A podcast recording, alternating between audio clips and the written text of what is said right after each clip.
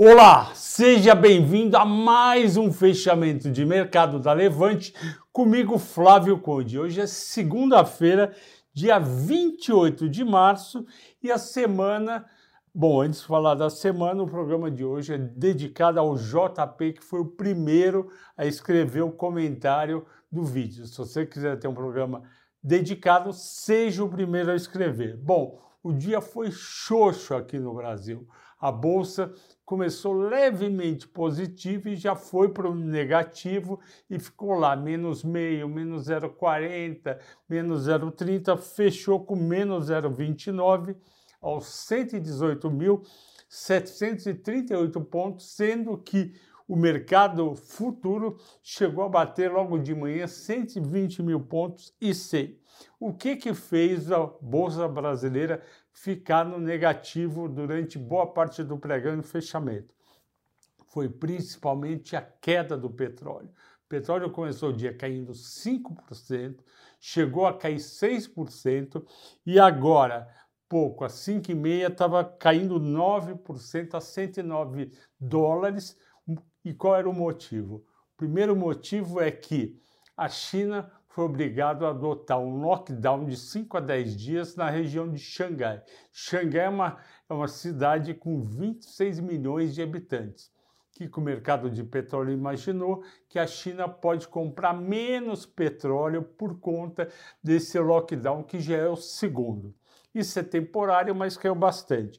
E aí a queda do petróleo levou PetroN menos 2,6%, Petro PN menos 2,1%, Prio 3, a PetroRio, que eu vou falar no final, chegou a cair 4%, fechou com 0,80%, e a 3R estável. O segundo fator que fez cair a Bolsa Brasileira é que a pesquisa Focus do Banco Central com economistas, nessa pesquisa, a mediana de novo aumentou da inflação de 6,5% para 6,80% no ano e manteve a Selic com projeção de 13% para o fim do ano, apesar do presidente do Banco Central, Castelo Roberto Campos Neto, ter dito no fim de semana que ele vai parar de aumentar os juros com 12,75 na reunião de maio.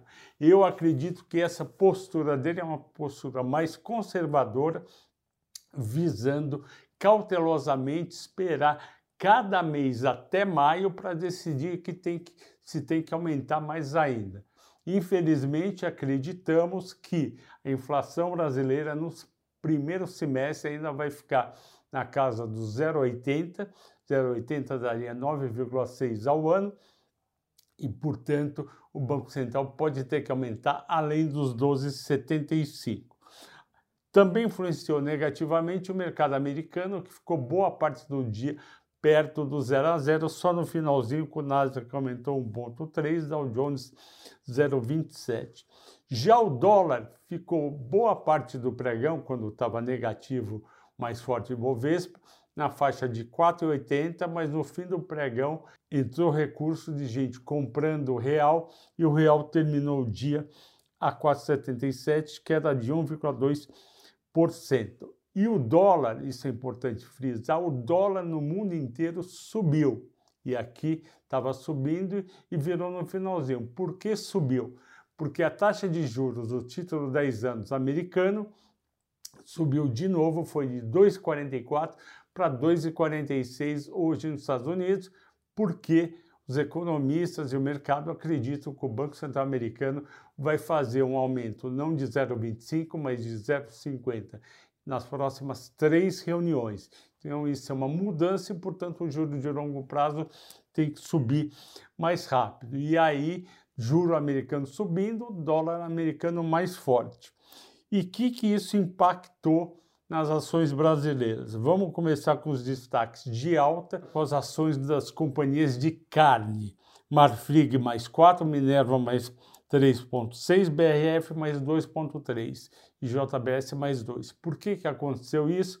Porque elas tinham caído quinta e sexta por conta de dois fatores. Primeiro fator, o dólar indo para 4,75.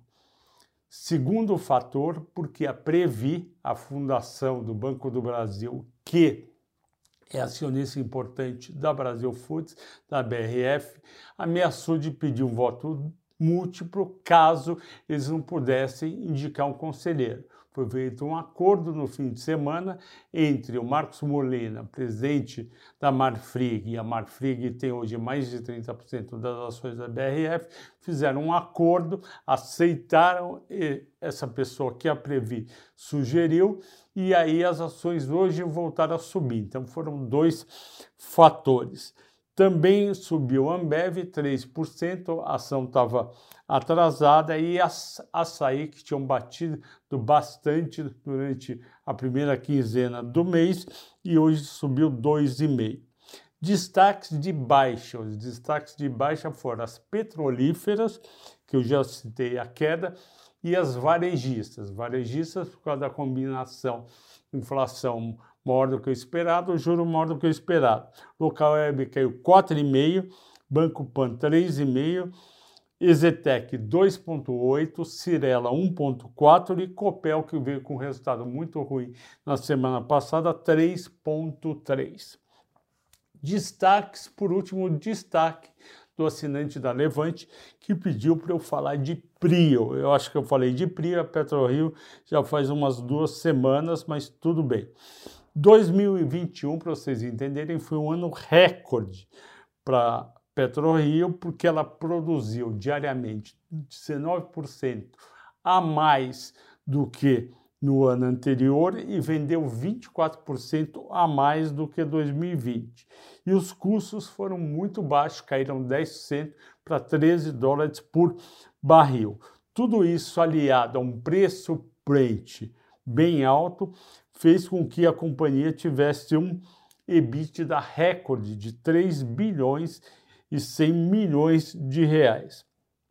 O mercado gostou, as ações subiram. E aí, o que, que aconteceu? Essa, esse crescimento da PetroRio está começando e tem outras frentes de crescimento, que é a revitalização do campo de frade, que foi adquirido da Petrobras no primeiro trimestre de 2022, e o desenvolvimento do projeto Wahoo. Para vocês entenderem, os campos maduros que a PetroRio e a 3R compram são campos maduros que a Petrobras está vendendo, por isso que eu digo comprou da Petrobras. Então, a PetroRio tem uma perspectiva de crescimento muito boa em 2022 de produção e, portanto, de receita e EBITDA e também de novas aquisições. Porém, a PetroRio, tal qual a Petrobras e a 3R, são muito influenciadas pelo preço do petróleo. Na maioria das semanas que o preço do petróleo sobe, o preço dessas ações sobe se não tiver algum efeito ou algum acontecimento muito forte em uma dessas empresas. Ocorre que o petróleo hoje veio de 120 para 114, depois de 114 para 113 e agora para 109. Nós estamos com receio que o petróleo vá para 100 dólares. No caso de haver, a gente torce que aconteça um acordo de paz entre a Ucrânia e a Rússia nessa semana ou na outra.